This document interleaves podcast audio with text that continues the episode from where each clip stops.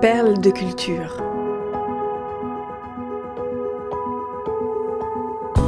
Découvrez comment les artistes trouvent l'inspiration dans leur propre vie pour créer des œuvres d'exception. Une série au cœur de la création, proposée par Cultura et racontée par David Abiker.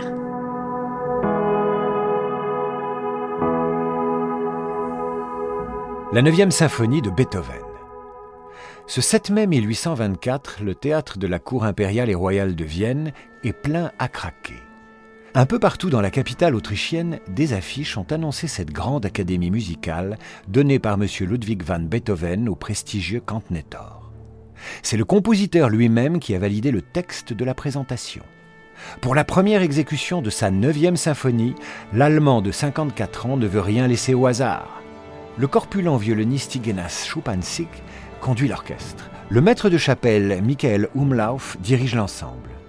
Quant à Ludwig van Beethoven, il se tient debout à la droite de l'orchestre afin de donner le tempo des quatre mouvements de son œuvre monumentale.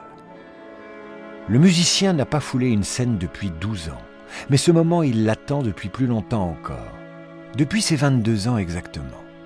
Depuis qu'il a eu le désir de mettre en musique un poème de Friedrich von Schiller, publié en 1785 et intitulé Ode à la joie. La ferveur humaniste du texte a profondément touché le jeune Ludwig. Issu d'un milieu modeste de Bonn, celui-ci ne cache pas ses idées libérales et ses penchants révolutionnaires. Il se délecte des textes littéraires et philosophiques imprégnés des idéaux des Lumières. Il lit Voltaire, Goethe, Rousseau, Kant. Il ne peut donc qu'être séduit par la prose de Schiller, où résonnent les phrases Tous les hommes deviennent frères. Unissez-vous, multitude.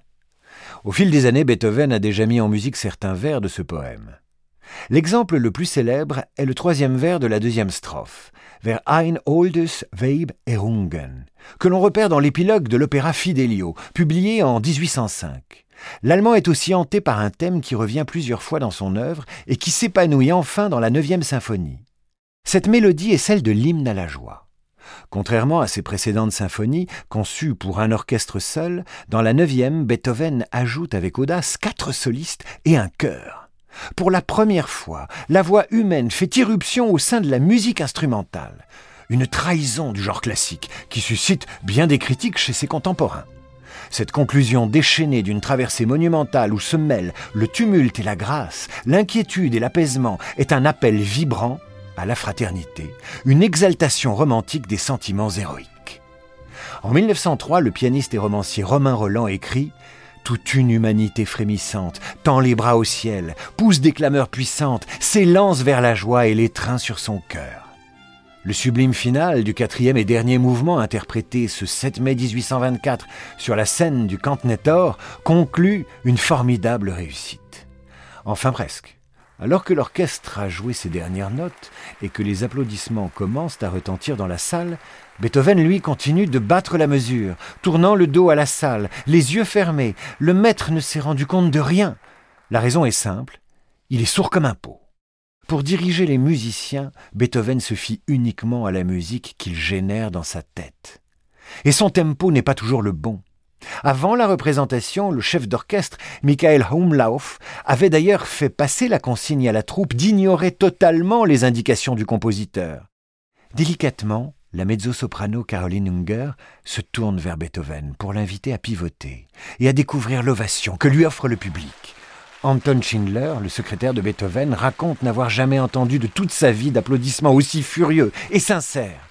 Ayant compris la situation, les spectateurs agitent les bras en l'air et lancent des dizaines de chapeaux et de mouchoirs pour manifester leur enthousiasme. La neuvième symphonie est un triomphe. Sacha Guitry disait que lorsqu'on vient d'entendre un morceau de Mozart, le silence qui lui succède est encore du Mozart. Pour le malheureux Beethoven, le silence est présent tout le temps. Il n'a pas encore 30 ans en 1798 quand ses premiers bourdonnements et acouphènes commencent à se manifester.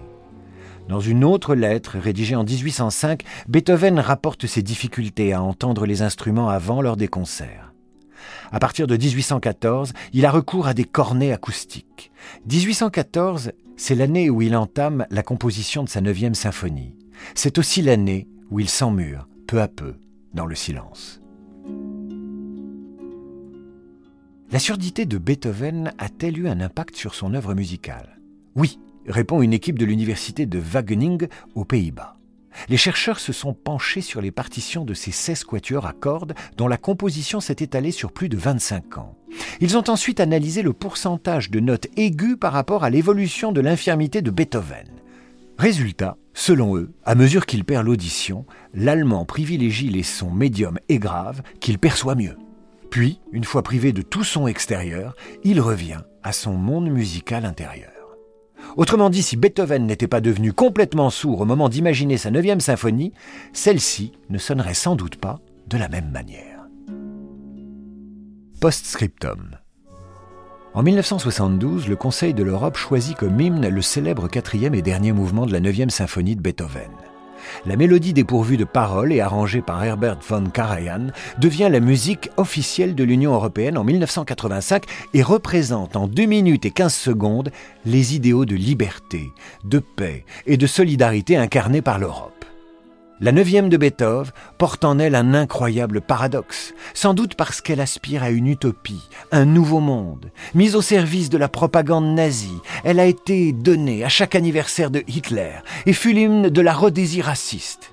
La symphonie du génie allemand accompagne le déchaînement de violence du film Orange Mécanique de Stanley Kubrick. En 2017, c'est ce même hymne à la joie que retient Emmanuel Macron pour accompagner sa marche solitaire au Louvre le soir de son élection. Il n'est pas le premier président français à utiliser ce chef-d'œuvre de la musique classique. Le 21 mai 1981, sur la place du Panthéon, le chœur et l'orchestre de Paris avaient entamé le célèbre air lors du concert d'investiture de François Mitterrand. Écouter Beethoven est décidément un acte politique.